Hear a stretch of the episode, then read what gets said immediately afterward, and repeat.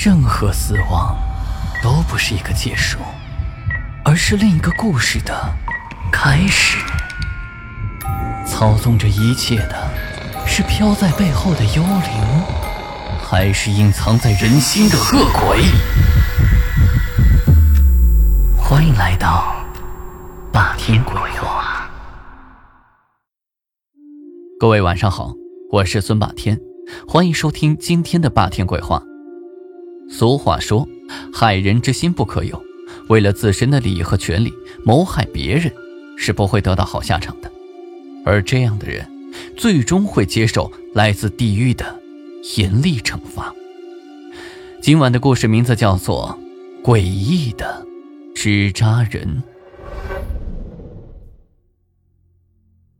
肖玲和江少一是大学同学，大学毕业之后，两个人同时进了一家公司，并通过自身的努力，都成为了公司的年轻管理者中的优秀人才。肖玲。担任采购部部长，江少一则是制造部的部长，都是公司的关键岗位。在工作中，两个人配合的非常好，上级安排的任务都能按时高效完成。在生活中，两个人的关系更是好的如胶似漆，公司的其他同事都非常羡慕他们。但是，自从公司高层变动之后，所有的一切都改变了。为了扩大销售市场，董事长决定调整公司的高层岗位，新增一个生产总监的岗位。而关于这个岗位的人选，董事长一直在肖林和江少一之间犹豫不决。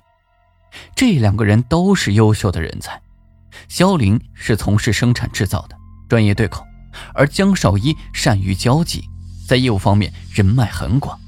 他们都有各自的长处，于是他决定。对这两个人进行三个月的考察，再做决定。也不知道是谁把这个消息悄悄地透露了出去。很快，公司上下全部都知道董事长要在肖林和江少一之间选拔生产总监的事情。当然，这两个当事人也不例外。就从这一天开始，这两个人的关系也发生了微妙的变化。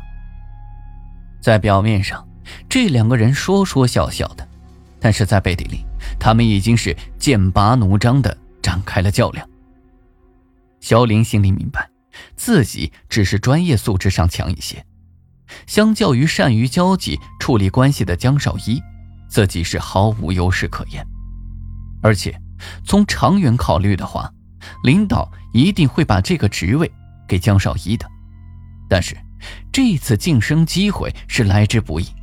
如果轻易放弃，自己以后在公司的处境将是非常不妙。那么，怎样才能把这个职位牢牢的握在自己的手中呢？肖林是苦思冥想了好久，酝酿出了一个大胆而又邪恶的计划。既然自己正面交锋很难赢过江少义，那么让他永远消失不就行了吗？想到这里。肖林就得意的露出了一抹诡异的微笑。这天晚上下班的时候，肖林找到了江少一，对他说道：“哎呀，我说老同学，咱们是好久没在一起聚聚了吧？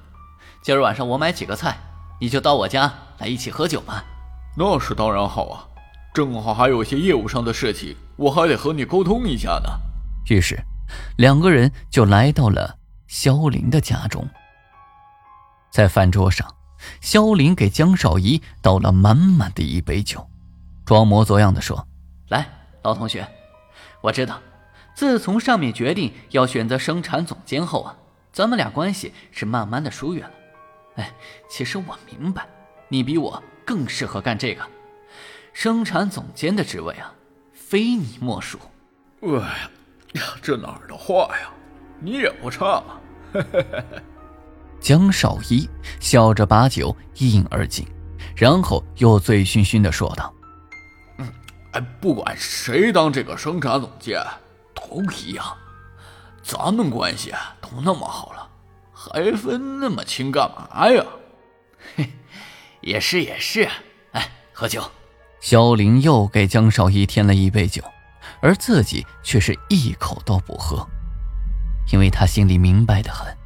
江少一虽然喜欢喝酒，但是他酒量很差，灌上几杯就得躺枪。果然没过多久，江少一就开始头昏脑胀、脸颊发烫，眼睛也是越来越模糊。他也不忌讳自己现在正在竞争对手的家里，随便找了个沙发就躺了下来，然后昏睡了过去。看到江少一躺在沙发上，萧玲露出了一抹皎洁的笑容。